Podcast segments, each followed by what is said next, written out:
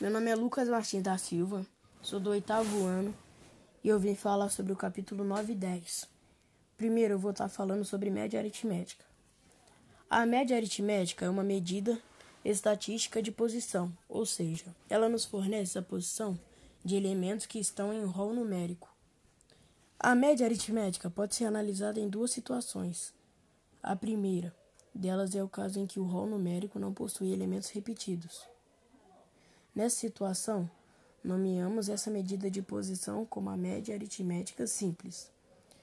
Nos casos em que o rol apresenta elementos repetidos, nomeamos essa medida como média aritmética ponderada. Agora eu vou falar sobre média aritmética simples. A média aritmética simples é utilizada em casos nos quais o rol numérico não apresenta nenhuma repetição. Para calcular o valor da medida aritmética simples, devemos realizar o somatório de todos os elementos do rol e dividir essa, essa soma pela quantidade de elementos. Exemplo: em um grupo de seis amigos foram computadas suas idades. Determine qual a idade média desse grupo. Idades 12, 13, 14, 16, 18 e 20. Para determinar se a medida de idades desse grupo, devemos somar todos os números e dividir essa soma pela quantidade de elementos do rol. Assim, 12 mais 13 mais 14 mais 16 mais 18 mais 20 sobre 6. 93 sobre 6 é igual a 15,5 anos. Agora eu vou falar sobre média aritmética ponderada. A média aritmética ponderada é utilizada em casos nos quais o rol numérico apresenta repetições. Para calcular a média aritmética ponderada de um rol numérico, devemos realizar o mesmo processo utilizado na média aritmética simples, ou seja, somar todos os elementos do rol e dividir a soma pela quantidade de elementos. Como alguns elementos repetem-se, poderemos escrever essas somas na forma de multiplicação. Veja como: 4 mais 4 mais 4 mais 4 e mais 4 é igual a 20. Observe que o número 4 repete-se cinco vezes. Assim, podemos escrever essa soma desta forma: 5 vezes 4 é igual a 20. Agora eu vou falar sobre a métrica geométrica. Na estatística, é bastante comum a busca pela representação de um conjunto de dados por um único valor para a tomada de decisões. Uma das possibilidades para o valor central é a média geométrica. Ela é útil para a representação de um conjunto que possui dados que se comportam próximo a uma progressão geométrica. Também para encontrar o lado de quadrado e cubo, conhecendo a área e o volume respectivamente, a média geométrica é aplicada também em situações de acumulação de aumento ou decrescimento percentual.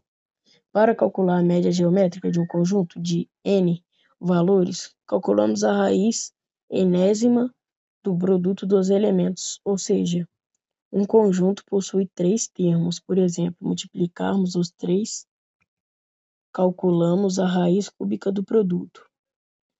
Fórmula da média geométrica. A média geométrica é utilizada para encontrar um valor médio entre um conjunto de dados para se calcular se a medida é geométrica é necessário um conjunto com dois ou mais elementos, seja A um conjunto de dados A, x sobre 1, vírgula, x sobre 2, vírgula, x sobre 3, vírgula, x sobre n.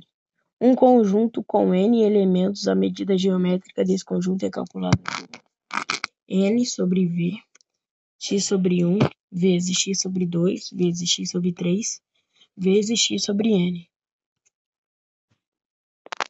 Agora eu vou falar sobre contagem e probabilidade. O princípio fundamental da contagem, esse princípio afirma que se eu preciso tomar mais de uma decisão, cada uma delas maneiras para saber o que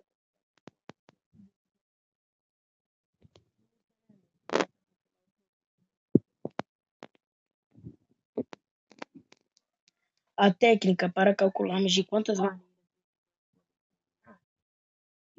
Né, decisão pode ser tomada de N né, outra decisão pode ser tomada de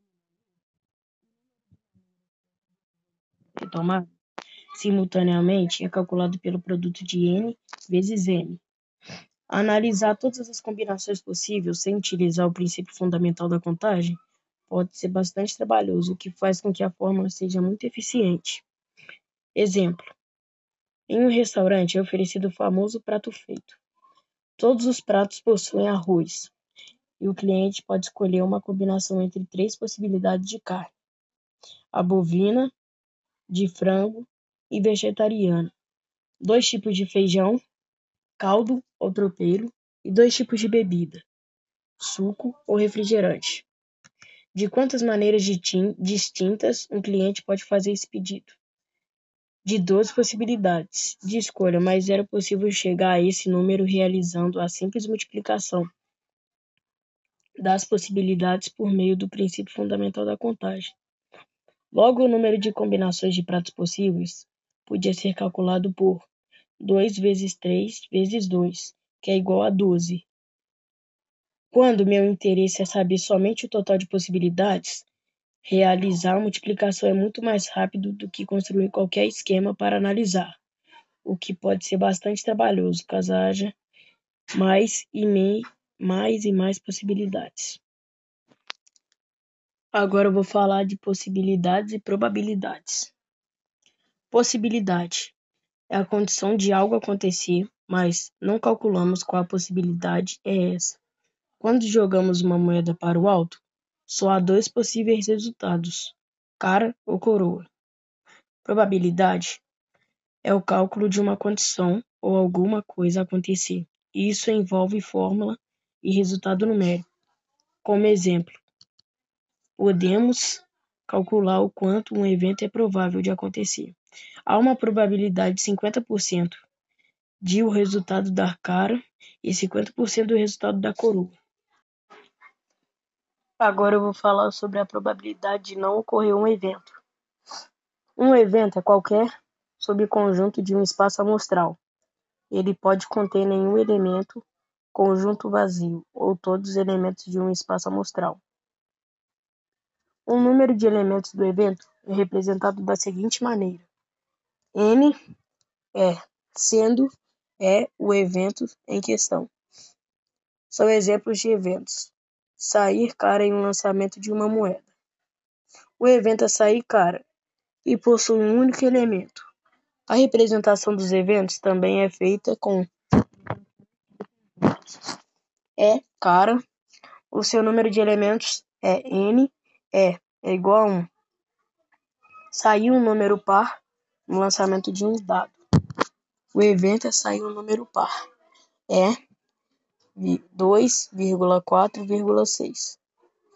O seu número é elementos e é n. É é igual a 3. Os eventos que possuem apenas um elemento, ponto amostral, são chamados de simples. Quando o evento é igual ao espaço amostral, ele é chamado de evento certo e sua probabilidade de ocorrência é de 100%. Quando o evento é igual ao conjunto vazio, ele é chamado de evento impossível e possui zero por cento de chance de ocorrência. Eu estou passando aqui agora para agradecer a todos que escutaram meu podcast e agradecer pela interação e deixar ideias para fazer mais. E muito obrigado.